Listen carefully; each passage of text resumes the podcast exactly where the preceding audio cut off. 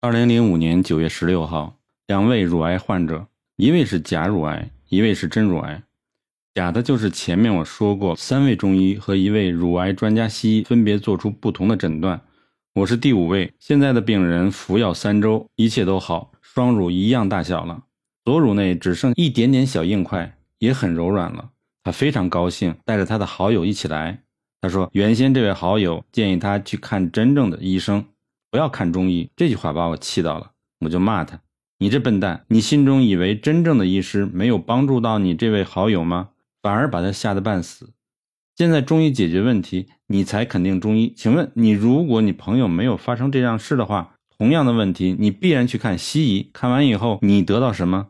一个完全没有读过中医书的人，居然说中医不是真正的医生，真是够无知的。”再问你研究过西医没有？没有，你根本不懂西医学，你却相信它，这是什么？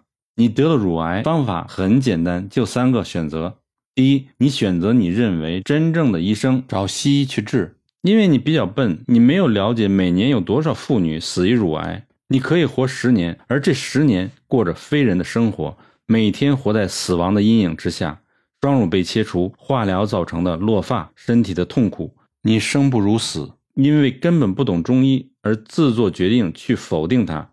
第二个选择呢，就是你选择不做任何治疗，就让它自生自灭。如此，你还可以无痛苦的活十四年，生活品质远比你去做西医治疗强很多，而且至少多活四年。第三，你选择中医治疗，但是不用选我，因为我不会治你，因为你这种人无知到了极点，不懂中医而否定中医，所以我不治。但是你可以去找外面的中医去治疗，他们都非常优秀。你回去好好想一想。我劝你以后不要对你完全不懂的知识随便下定义，去做信和不信的决定，如此你就会聪明很多。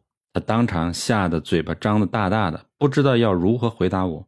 第二位是真正的乳癌病人，西医判定第二期乳癌，今天第三诊，他已经服药一个月了。今天来复诊，自述乳癌肿块几乎没有了。睡眠很深，大便顺畅，体力好转。上次被我骂了过后，现在比较不再害怕了，但是仍然兼有咳嗽，这是因为他忧伤肺，必须尽快治疗，否则很容易转移为肺癌了。这就是中医的上攻治胃病。